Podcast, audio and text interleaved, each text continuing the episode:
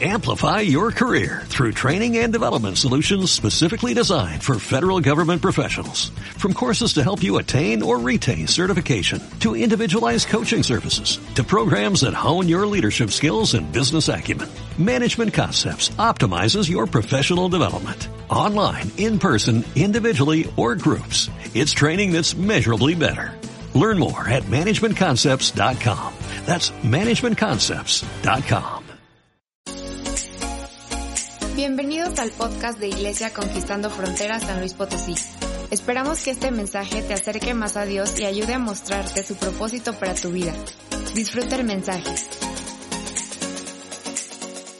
Padre, gracias te damos por esta presencia tan hermosa. Señor, gracias porque Señor, eres tan bueno. Señor, ahí en nuestros hogares, Señor, yo sé que tú estás bajando, que estás invadiendo cada rincón, Señor, de cada hogar, de cada uno, Señor, de los que integran y de los que viven en ese hogar, Padre. Señor, que vivamos cada minuto así conectados contigo, alabándote, glorificándote, exaltándote en todo tiempo que nuestra adoración como ahorita fue permanezca todo este día, mañana, Señor, y todos los días que tú, Señor, nos quieras dejar en esta tierra, Dios. Que nuestros afectos estén en ti, Jesucristo, nuestro Salvador. Y gracias, gracias, Señor, por esta presencia hermosa. Gracias porque nos has permitido entrar al trono de gracia y alabarte y bendecir tu nombre. Gracias Dios, tú eres bueno y para siempre es tu misericordia, Señor. Gracias. Y en este ambiente, en esta quietud, en esta alegría, en este gozo, vamos a recibir esta mañana la palabra de Dios. Porque sé que hoy Dios va a hablar algo a nuestra vida que nos va a servir para los próximos días y obviamente su Santo Espíritu va a venir a refrescarnos también de aquellas cosas que a veces quieren brotar en nuestro interior que obviamente no son tan buenas. Pero vamos a, a recibir esta palabra. ¿Y por qué no oramos esta mañana y que sea el pastor quien lo dirija el Santo Espíritu de Dios? Ok, vamos a orar. Padre, pedimos en el nombre de Jesús que no falte, Señor, tu gracia en la vida de nuestro pastor, Señor. Y que esta mañana tú uses sus labios a través de la guianza de tu Santo Espíritu, Señor, para hablar tu palabra, para hablar lo que tú nos quieres transmitir, Señor. Padre, le bendecimos y damos gracias, Señor, porque hoy tú le usas. Y Señor, que tu palabra caiga en nuestro corazón, Señor. Prepara nuestro corazón y la recibamos. Y Señor, no nos quedemos solamente en ser oidores, sino en hacedores de tu palabra, Señor. Gracias te damos en el nombre poderoso de Jesús. Amén y amén. Gracias, Señor. Pues bueno, muy buenos días a todos, muy buenos días, qué bueno que ya pasamos un momento importante en la alabanza. Y ¿qué te parece si te preparas, pones tu celular, yo voy a poner mi celular en vibrar o en modo avión para que nadie en este momento nos pueda eh, interrumpir de concentrarnos, de estar en este momento eh, metidos en lo que es más importante. Toda nuestra semana y todo lo que hacemos en la semana es importante, pero lo que hoy domingo hacemos es mucho más importante porque de aquí tomamos la suficiente fuerza espiritual para que todo lo que viene a continuación en la semana, nosotros podemos estar totalmente fortalecidos y completados por lo que hoy adquirimos de parte de Dios. Por eso el Señor eligió este día para pasar tiempo con Él, para estar en su presencia, para que nosotros podamos alimentar nuestro espíritu y levantarnos de, en, su palabra y en su nombre.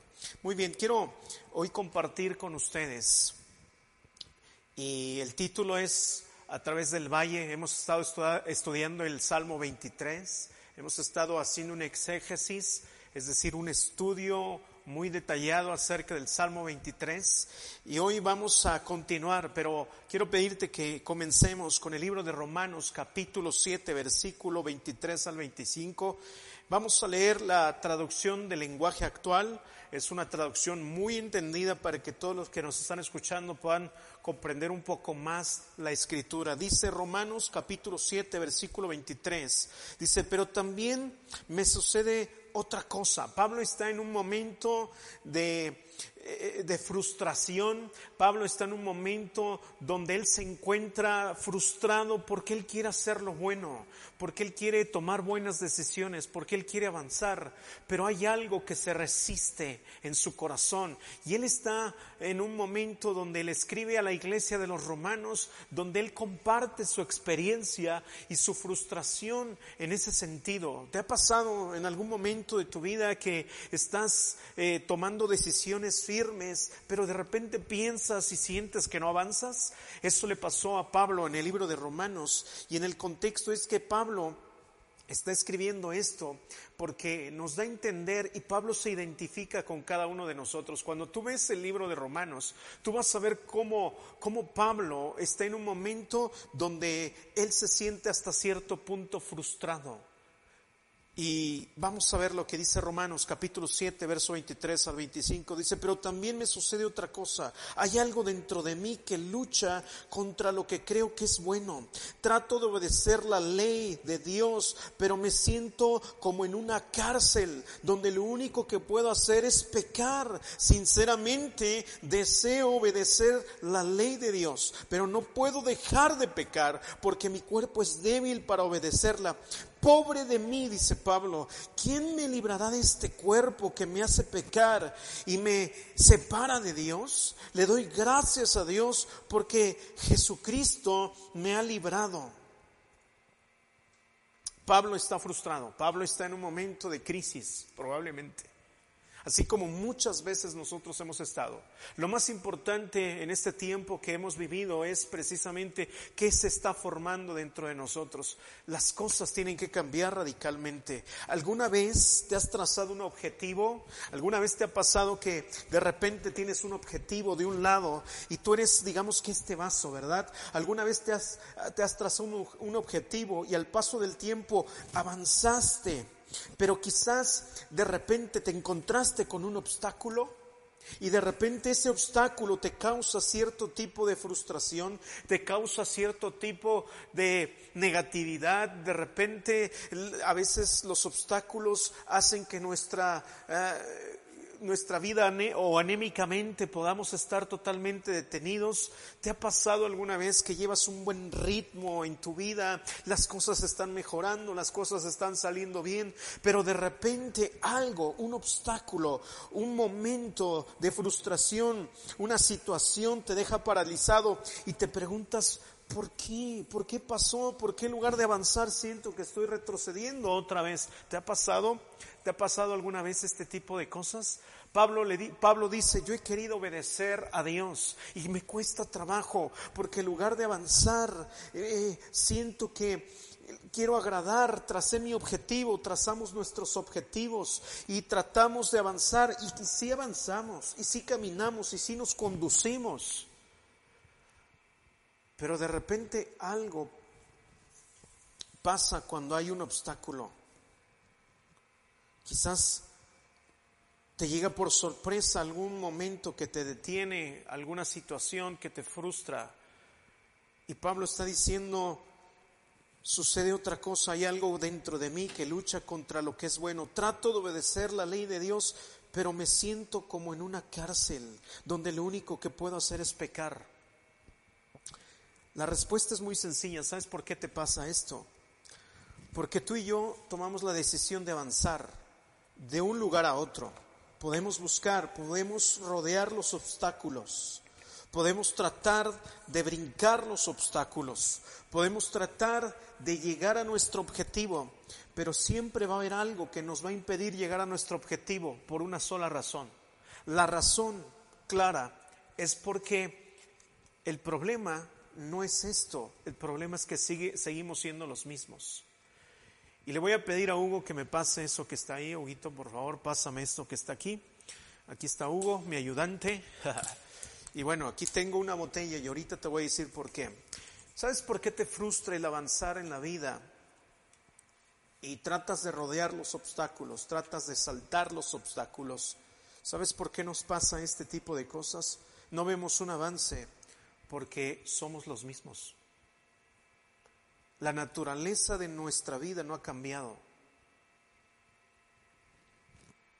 Y lo que tienes que hacer tú y yo es cambiar, porque aparentemente esto está en buenas condiciones. El problema de avanzar es que no nos demos cuenta que hay fisuras, que hay imperfección en quienes somos y en cómo somos. Podríamos avanzar en la vida, pero hay cosas que nos están vaciando. ¿Por qué? Porque vamos de un lugar a otro, pero no hemos cubierto lo que está mal dentro de nosotros. No hemos cambiado la naturaleza de quienes somos. El problema de avanzar, rodear, brincar obstáculos es que no podremos llegar a nuestro objetivo, no porque se nos impida, sino porque siempre va a haber algo que nos vacía. Cuando hay vacíos en tu corazón, cuando hay rupturas, cuando hay cosas que te están rompiendo en la vida, en lugar de ser llenado, en lugar de sentirte mejor porque vas a llegar a tu objetivo, te vas a sentir frustrado o te vas a sentir mal. El problema no es la circunstancia, el problema es que avanzaste siendo el mismo, es que avanzaste. El jueves pasado hablamos un poco acerca de esto, que si tú y yo, mientras avancemos y, y vayamos de un lugar a otro siendo los mismos, vendrá un momento que si no arreglamos esto, si no cambiamos la naturaleza de quienes somos, si no cambiamos por esto, no podremos retener la vida que está dentro de nosotros. Y esa es nuestra frustración. Marcamos objetivos, marcamos, tenemos claridad hacia dónde queremos ir y avanzamos siendo los mismos, pero no arreglamos lo que está mal los vacíos, las rupturas. A veces en la vida andamos eh, tratando de llegar a nuestro objetivo rotos, imperfectos. Hay cosas en la vida, eh, le estamos presentando a la vida una persona rota. Por eso es que no puede retener la felicidad, no puedes retener, no puedes dejar de pecar. Pablo dice, miserable de mí. En la 60 dice, ¿quién me ayudará? Porque en lugar de llegar me frustro porque, porque estamos rotos, porque estamos totalmente, eh, cambiamos solamente de un lugar a otro, pero no cambió la naturaleza de quienes somos. Y si no cambia la naturaleza de quienes somos, entonces nos vamos a frustrar cada vez más que nos acerquemos a nuestro objetivo. Si no cambiamos la naturaleza de quienes somos, cada que lleguemos a nuestro objetivo, nos vamos a frustrar. Y ese es uno de los detalles que muchas veces no tomamos en cuenta. Si te preguntas, ¿qué pasó? ¿Por qué a mí? ¿Por qué me sucedió esto a mí? Si tú te estás preguntando, ¿por qué me sucedió esto a mí? Sencillamente es que no cambiamos la naturaleza de quienes somos. Entonces, la única manera de llegar a nuestros objetivos es que estemos totalmente, que haya cambiado la naturaleza de quienes somos, porque esto ya quedó inservible. Por eso es que tú ves que la Biblia dice que el Señor nos hace nuevas criaturas, no usa las mismas cosas. Dios no puede usar tu antiguo yo. Dios no puede usarte como estás así. No puedes llegar a tu objetivo, te vas a frustrar. Por eso Pablo dice algo, hay algo dentro de mí que no me deja. Quiero con todo mi corazón hacer la voluntad de Dios. Hacemos intentos y seguimos recomendaciones, aplicamos disciplinas, tal vez te vistes del color favorito y tú dices, pues voy a mejorar esto, me voy a vestir conforme a mi color y, lees tu horóscopo, a lo mejor tal vez, ¿no? También, y lees tu mejor salmo y, y aunque tú leas, aunque tú adquieras, aunque tú te vistas de tu color favorito, si no ha cambiado la naturaleza de tu vida, de tu interior, esto te va a seguir siendo un tropiezo y va a seguir siendo un vacío. Por eso es que no necesitamos disciplinas, necesitamos cambiar la naturaleza de quienes somos. Y cuando tú cambias la naturaleza de quién eres tú, puedes retener todo lo que Dios te da, porque no hay vacíos, no hay rupturas en tu corazón. Entonces Pablo dice de la siguiente manera, número uno, Pablo dice, trato de obedecer la ley, pero mi resultado es que me siento como en una cárcel donde lo único que puedo hacer es pecar en otras palabras, Pablo está diciendo, aplico mis fuerzas, mi empeño, pero esto es lo que obtengo. No puedo. Simplemente no puedo.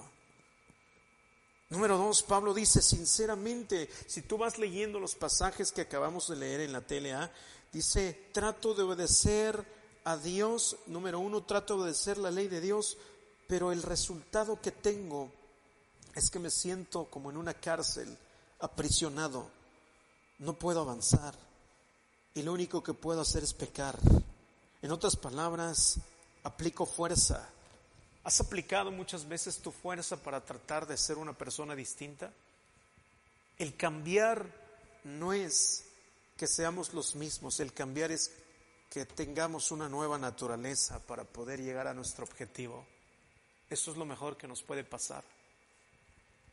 Hemos tratado de cambiar aplicando fuerzas, disciplinas y cosas que el único resultado que nos ha dado es frustración, que el único que nos ha dado es que simplemente volvemos a hacer las mismas cosas.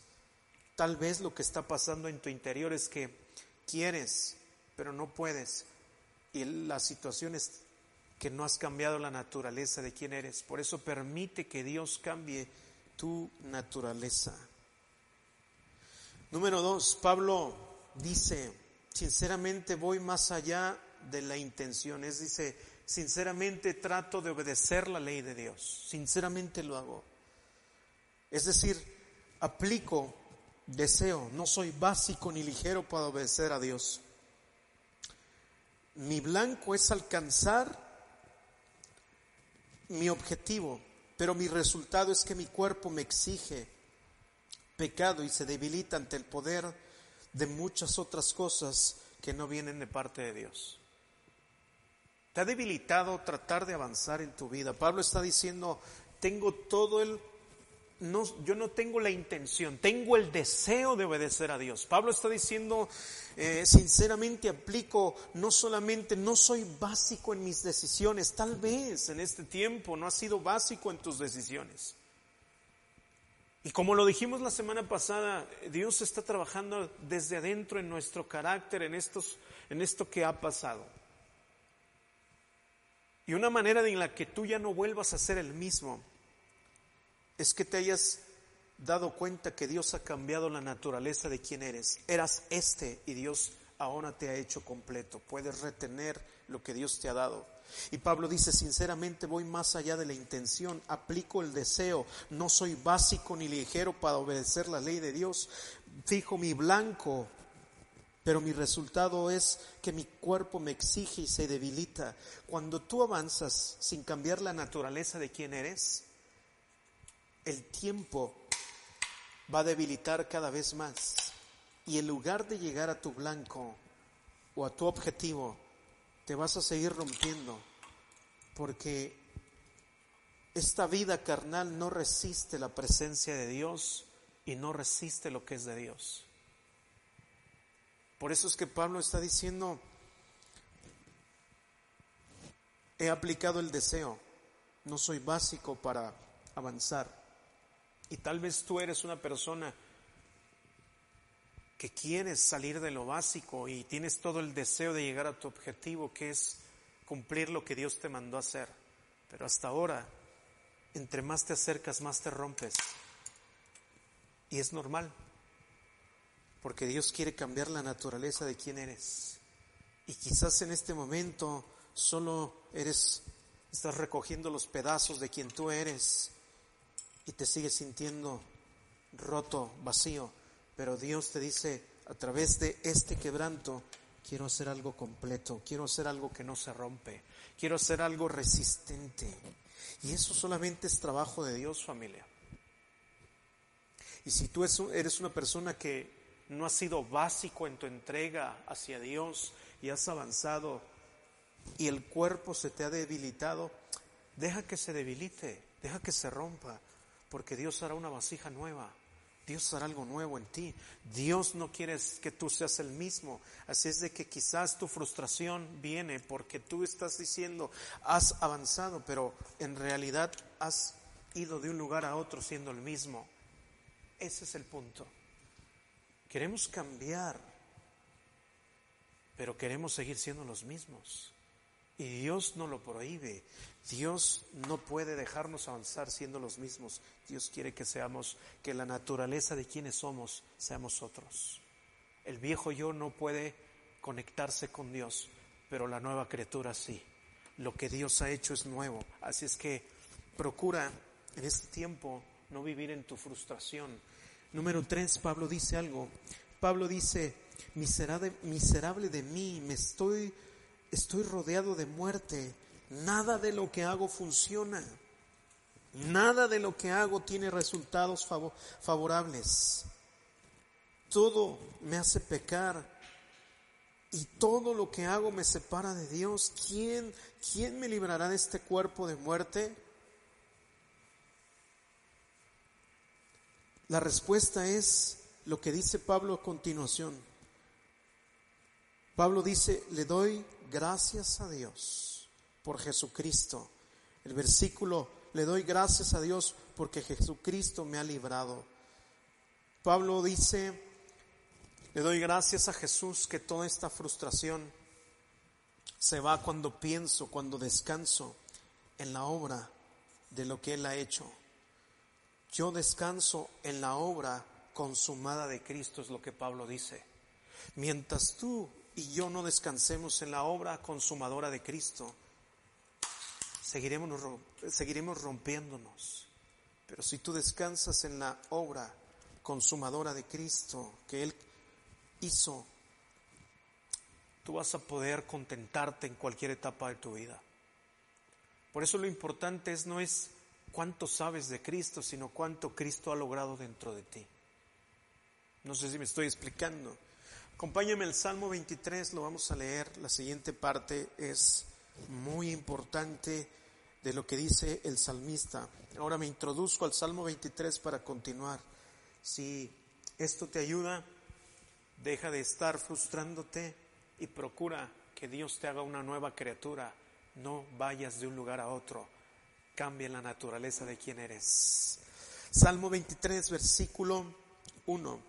Te lo voy a leer en la TLA, traducción del lenguaje actual. Dice, tú pues, Dios mío, eres mi pastor, contigo nada me falta.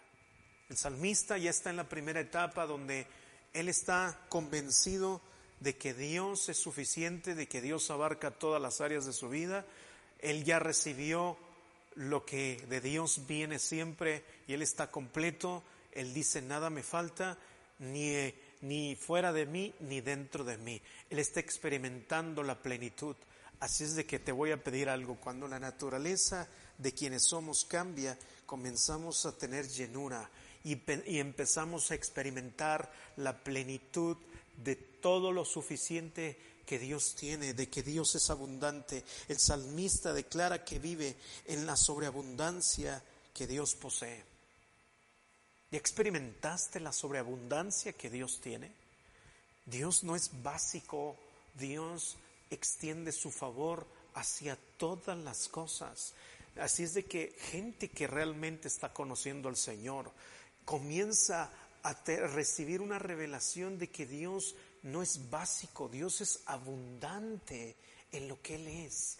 Dios te va a dar abundancia de amor, Dios te da abundancia de privilegios, de placer, Dios es abundante en todo lo que Él manifiesta, Dios no es básico, Dios es llenura. Y esta parte el salmista lo dice, tú Dios mío eres mi pastor y contigo estoy sobreabundado. Todas las cosas están plenas. En el versículo 2, y es aquí donde quiero hablar de lo que acabo de decir, que Pablo dice, yo descanso en la obra consumada de Cristo. En el versículo 2, versículo, capítulo 23 del libro de los Salmos, versículo 2, el, el salmista David dice, me haces descansar en verdes pastos y para calmar mi sed me llevas a tranquilas aguas. De ser pleno, el salmista dice, no solamente siento la plenitud y recibo la abundancia de Dios, ahora él dice, descanso, descanso en la obra que él hace dentro de mí. Y es aquí donde vamos a estudiar un poco más. Descanso, no sobre lo que yo puedo hacer, sino lo que ya Dios ha hecho. Hay gente que solamente recibe descanso si hace un trabajo aceptable desde su punto de vista.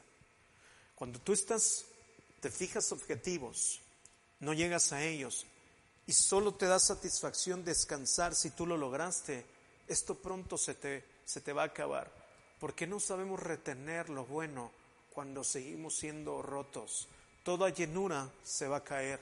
La única manera de poder disfrutar de, de llegar a nuestros objetivos es que tú y yo podamos descansar en la obra consumada de Cristo. El salmista dice esto, descanso no sobre lo que yo puedo hacer, sino sobre lo que Dios ya ha hecho.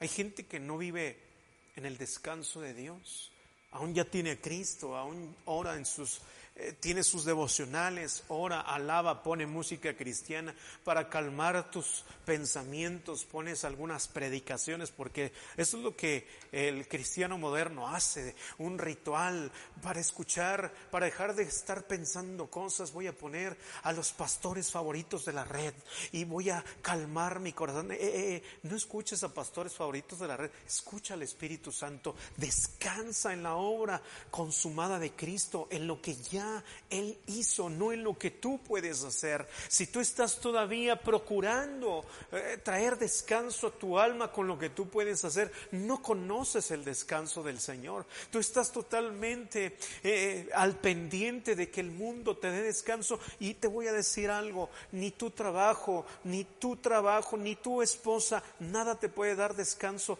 Lo único que nos puede dar descanso es la obra consumada de Cristo. Y el salmista dice, el Señor Señor me hace descansar, me hace descansar en verdes pastos. Estoy seguro, no solamente creo que es mi pastor, no solamente creo que Él me provee, también Él me ayuda a descansar. Mi interior está tranquilo porque descanso en su obra y no en lo que yo puedo hacer. Tal vez hasta ahorita no has podido descansar porque has ocupado mucho de tu fuerza, de tu interior, de tu sabiduría y de lo que tú tienes para tratar de descansar. Si no ha venido descanso a tu interior, en tu alma, es porque te hace falta descansar y reposar en las promesas de Dios. El problema es si tal vez tú y yo no conocemos parte de esas promesas. ¿Sabes cuántas promesas Dios te ha dado? ¿Cuántas Dios tiene, Dios tiene promesas para tu nación, para tu matrimonio, para tus hijos? ¿Has pensado en cada una de ellas? Y en algún momento te pregunté si ya sabías si se habían cumplido. Pablo dice, de todo lo que me frustra, encuentro algo, descanso en la obra consumada de Cristo. No descanso en lo que yo puedo hacer, sino en lo que Él ya hizo. Descanso porque Él me cuida. Descanso porque él, porque él es mi dueño. Descanso porque tengo dueño. El descanso no significa no hacer nada. Significa que mi oído se familiariza. ¿Sabes qué? El salmista, David dijo esto en el Salmo 23. Soy oveja, escucho a mi pastor y descanso sobre, sobre el lugar donde Él me pone. Es importante. Soy oveja, escucho y descanso donde Él me lleva, porque Él me resguarda. Él no me lleva al lugar peligroso, Él me lleva a descansar en su obra, en su carácter, en su persona, en sus promesas. Él ha puesto un vallado. David entiende que Él en ese momento no es el pastor, Él es oveja. Y cuando eres oveja, te dejas cuidar por tu pastor. Cuando eres oveja, recibes lo que tu pastor te da. Cuando eres oveja, permites que Él te lleve, que Él te cuide. Y eso es lo que está diciendo David. Pero también el descansar, el reposo no significa estar rascándonos la panza, estar acostados y rascándonos la panza, no. Cuando entras al reposo de Dios, lo más seguro es que Dios te va a hablar. El reposo significa escuchar a Dios. ¿Y sabes qué es esto? Descanso no significa no hacer nada, significa que mi oído se va a afinar a lo que Él dice. Si perdí mi oído mientras estuve en mi trabajo, mucho de lo que nos ha pasado en este tiempo es que perdimos nuestro oído a Él. Y solamente nos escuchamos a nosotros mismos. Y el resultado fue este. Vamos por la vida rotos. Pero cuando escuchamos al pastor, la naturaleza de quienes somos comienza a ser transformada y todo comienza a tener sentido. Descanso no significa solo recuperar mi oído, también es que decirle a Dios, tienes toda mi atención.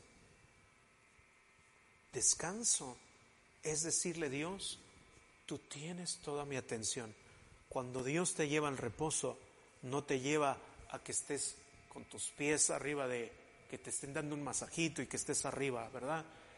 Cuando Dios te lleva al reposo, te lleva a descansar en su obra consumada para que tú recibas aliento, recibas su instrucción, tu oído se familiarice con tu voz y lo que pasa de eso es que cuando tú tienes toda tu atención hacia Él, algo, lo más seguro es que algo de Dios vas a recibir y normalmente va a ser vida.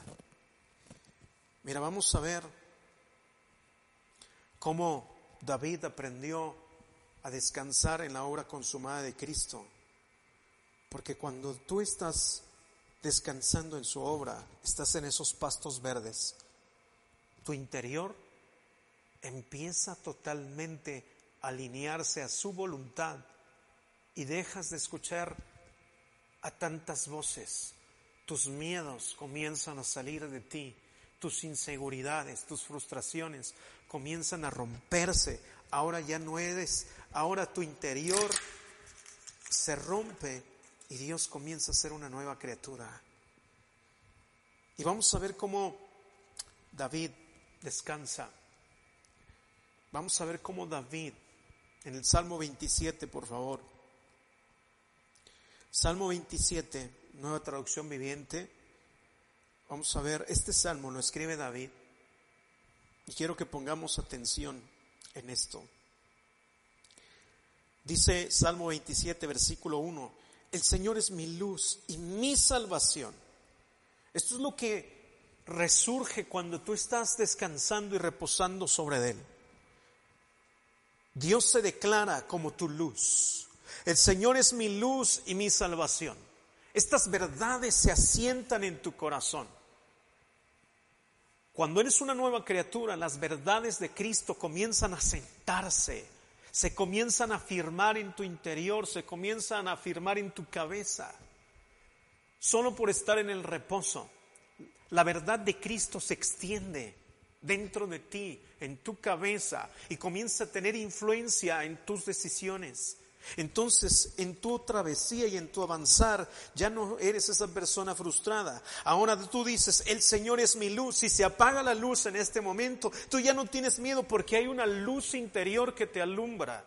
Y es Cristo mismo. Y, David, estas verdades se asientan cuando tú vas a esos pastos, cuando tú descansas en la obra consumadora de Cristo. Estas verdades comienzan a tener un sentido importante en tu vida. Dice David, el Señor es mi luz, pero no solamente es luz. Si yo me muevo para acá, estará su mano para salvarme. Estas verdades comienzan a, a sentarse. Entonces, ¿por qué habría yo de temer? dice David. Ahora no solamente el Señor es mi luz y mi salvación, también dice, Él es mi fortaleza, me protege del peligro. Entonces, ¿por qué habría yo de temblar? No solamente es luz, también protege el Señor.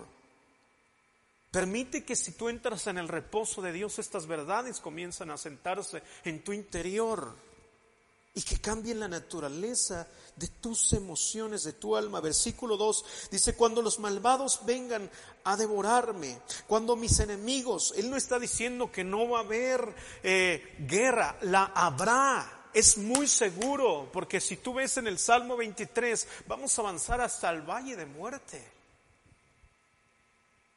Y todos hemos pasado por eso. Todos vamos a ir al valle de muerte.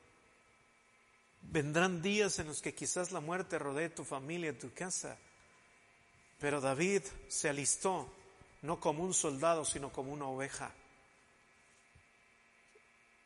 Por eso es que tú ves venciendo a Goliat y todo lo contrario que Saúl que hace un domingo atrás hablemos de Saúl que no pasó la prueba del carácter debido a que fue una persona que él era su propio pastor. Ten cuidado de ser esto, que ten cuidado de esforzarte demasiado, porque tus fuerzas no son necesarias en este caminar, las de Cristo sí. Cuando los malvados vengan a devorarme, cuando mis enemigos y adversarios me ataquen, tropezarán y caerán. Esto es lo que Dios hace cuando Dios reposa, cuando tú entras en el reposo de Dios. Aunque un ejército poderoso me rodee, mi corazón no temerá, aunque me ataquen aunque los tenga cerca de mí, aunque me estén amenazando con, con algo así, no temeré. Tropezarán, dice. Permaneceré confiado, dice el salmista. Y de repente en el versículo 4 cambia. Cambia el salmista. Fíjate muy bien. David dice que lo importante es que cuando entras en el reposo de Dios, no es lo que está a tu alrededor, sino lo que pasa dentro de ti. No sé si me estoy explicando con esto.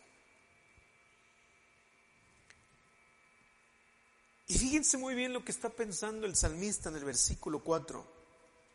Lo único que le pido al Señor, lo que más anhelo, es vivir en la casa del Señor o sea, David ya no está pensando en el peligro, está pensando, su preocupación no son sus enemigos. Su preocupación, cuando tú y yo entramos al reposo de Dios, nuestra preocupación no, son nuestros enemigos. Nuestra preocupación es ser responsables delante de Dios. Esto me, esto me, me desconfigura porque Escucha bien, nosotros ponemos demasiada atención en nuestro peligro, ponemos demasiada atención en nuestros enemigos y es ahí donde somos vencidos porque le damos demasiada importancia a lo que no lo tiene. Y David, por ser oveja, David por ser un hombre que entra en el reposo de Dios, él empieza a entender que lo más importante no está, no es lo que sucede, sino eh, lo más importante para él dice que es estar eh, en la casa del Señor. Lo único que le pido al Señor, lo que más aleno es vivir en su casa del Señor todos los días de mi vida, deleitándome. No quiero perder el deleite en la perfección del Señor y meditando dentro de su templo. O sea, este tipo desconfigura a cualquier amado. Porque él dice que los enemigos no son importantes. Lo que lleva a la importancia es no perder la hermosura y la delicia de estar en la perfección del Señor. Esto es lo que hace el reposo de Dios. Te configura a un grado hacia la santidad sin tanto esfuerzo y comienza a cambiar la naturaleza de tus prioridades. ¿Has pensado en cambiar la naturaleza de tus prioridades? ¿Qué has priorizado en tu vida? Lo importante no es llegar como estábamos. Lo importante es que ya hemos cambiado. Cuando estamos atentos a la voz del Señor, hacemos que sus verdades reposen en el Espíritu de su palabra, se enfoca en nutrir nuestro carácter.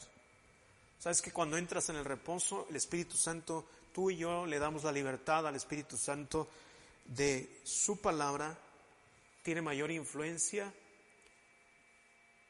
para cambiar tu interior y entonces empieza a ser nutrido tu carácter. Y después de ser nutrido tu carácter, comienza a fortalecer tus convicciones hacia Dios y levanta a Dios en tu interior, no levanta tu ego. Hay gente que cree que ya es un cambio cuando tú te sientes mejor. No, ten cuidado de pensar que un cambio es que te levante el ego o solamente el ánimo. A veces Dios no levanta tu ánimo, Dios levanta tu espíritu. Un espíritu quebrantado, tocado por Dios, es mucho más y mejor eficaz que un ego levantado. Ten mucho cuidado de confundir el humanismo con la vida espiritual de Dios. Esa es la forma que Dios nos redime para no ser los mismos. Cuando entramos en el reposo de Dios, Dios destruye el viejo yo. Y aquí es donde entra la palabra redención. Te compró para ser nuevo. La palabra redención, te voy a dar nada más el significado. Redención significa comprar algo que literalmente fue vendido o empeñado o hipotecado. Estamos vendidos al pecado. Y si no has entendido la palabra redención y eso no ha entrado y no ha reposado en tu corazón, Quizás eso sea el problema del por qué no puedes alcanzar tu objetivo ahora. Si quieres cambiar, pero solamente has cambiado de lugar, cambia tu naturaleza. Deja que Dios transforme tu naturaleza. La palabra redención es extraer algo para darle mejor para darle un mejor trato. ¿Sabes que lo que Dios hizo en la cruz del Calvario? pagó el justo precio por ti y por mí. ¿Qué más hizo? Nos extrajo, no para ser los mismos, sino para ser alguien nuevo, para darle una nueva figura a nuestra vida. La redención hace que el hombre tenga una mejor calidad de espíritu y una mejor calidad de carácter. Hasta sus acciones cambian su forma. El hombre nuevo ya no ya no es tratado como esclavo, ahora es un hombre libre. Y quiero leerte un par de pasajes para ir aterrizando. Job capítulo 19, versículo 25. Job dice, pero en cuanto a mí, sé que mi redentor vive y un día por fin estará sobre la tierra. Efesios capítulo 1, verso 6. De manera que alabamos a Dios por la abundante gracia que derramó sobre nosotros, los que pertenecemos a su Hijo amado. En la versión 60 dice, de manera que Dios nos ha redimido a través de su Hijo. Dios es tan rico en gracia y en bondad que compró nuestra libertad con la sangre de su Hijo y perdonó nuestros pecados él desbordó su bondad sobre nosotros. Fíjate lo que dice, Él desbordó su bondad sobre nosotros, junto con toda la sabiduría y el entendimiento. Cuando tú y yo entramos al reposo, redención es lo que recibimos. Y muchachos, ayúdenme con lo que les pedí. Quiero terminar con el Salmo 27, versículo 5. Gracias. Leímos anteriormente el Salmo 27. Yo quiero pedirte que tú puedas estudiar este salmo, leerlo con mucho detenimiento, porque te va a ayudar para cambiar la naturaleza. Número uno, deja de frustrarte. Número dos, entra en el reposo. Número tres, deja que Dios te haga entender la palabra redención fuiste extraído para ser una nueva criatura. Y número cuatro, aplica lo que dice el Salmo 27 del 5 al 8. Fíjate lo que dice el salmista. Pues Él me oculta ahí cuando vienen dificultades. Habla de que el Señor, habla David, de que Dios oculta en su templo y en su morada cuando vienen las dificultades. Tu refugio no puede ser solo tu lugar favorito de donde te gusta estar. El lugar favorito de David era la casa de Dios. ¿Ese es tu lugar favorito? ¿Has elegido un lugar para encontrarte tú con Dios? En la dificultad te refugias en un hombre, en una persona, cuentas las cosas. Yo te recomendaría que tu nuevo refugio sería entrar en el reposo para que Él te redima, para que Él te extraiga. Dice, pues Él me oculta ahí cuando vengan las dificultades, me esconde en su santuario, me pondrá en una roca alta donde nadie me puede alcanzar. Entonces mantendré mi cabeza en alto. ¿Sí me ven ahí? Acá estoy. Mantendré mi cabeza en alto. Por encima de los enemigos que me rodean. En su santuario ofreceré sacrificios con gritos de alegría y con música cantaré y alabaré al Señor.